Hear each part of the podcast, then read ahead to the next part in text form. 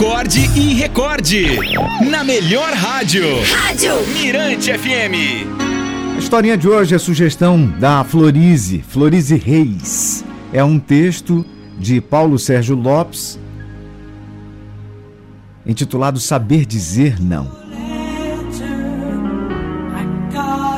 Quando aprendemos a dizer não, principiamos um novo caminho, pois no, nos libertamos da vontade alheia e começamos a fazer o que realmente desejamos, a nossa vontade. Quando você diz sim, mas queria ter dito não, você acaba criando uma energia contra você mesmo, pois por fora o sim foi dito, mas por dentro você ficou em uma luta interna com você mesmo, pois você foi contra a sua vontade.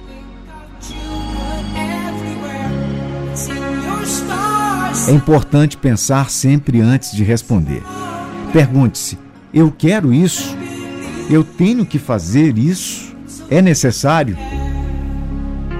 É necessário aprender a viver em sociedade e saber equilibrar entre o sim e o não.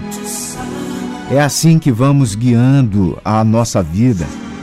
Nós temos que assumir as nossas vontades e parar de ir contra nós mesmos, só para agradar as pessoas à nossa volta. Amar não significa fazer tudo o que o outro quer e se anular. Amar é ter equilíbrio, onde todos ganham. Aprenda a ouvir o não e respeitar o outro.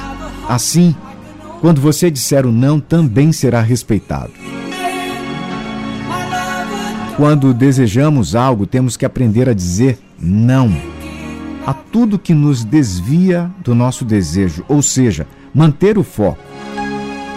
Mas lembre-se do equilíbrio, seja amoroso, tolerante, equilibrado e utilize a sua experiência para saber o momento certo de dizer sim ou não.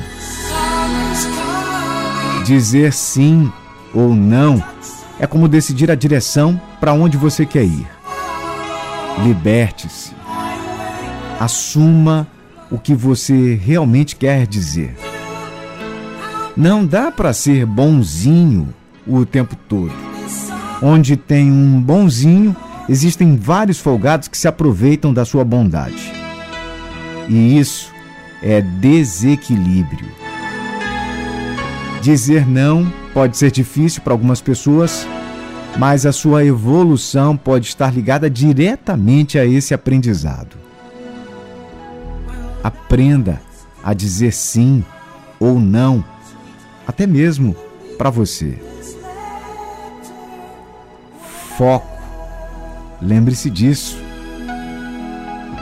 7h24 na ilha.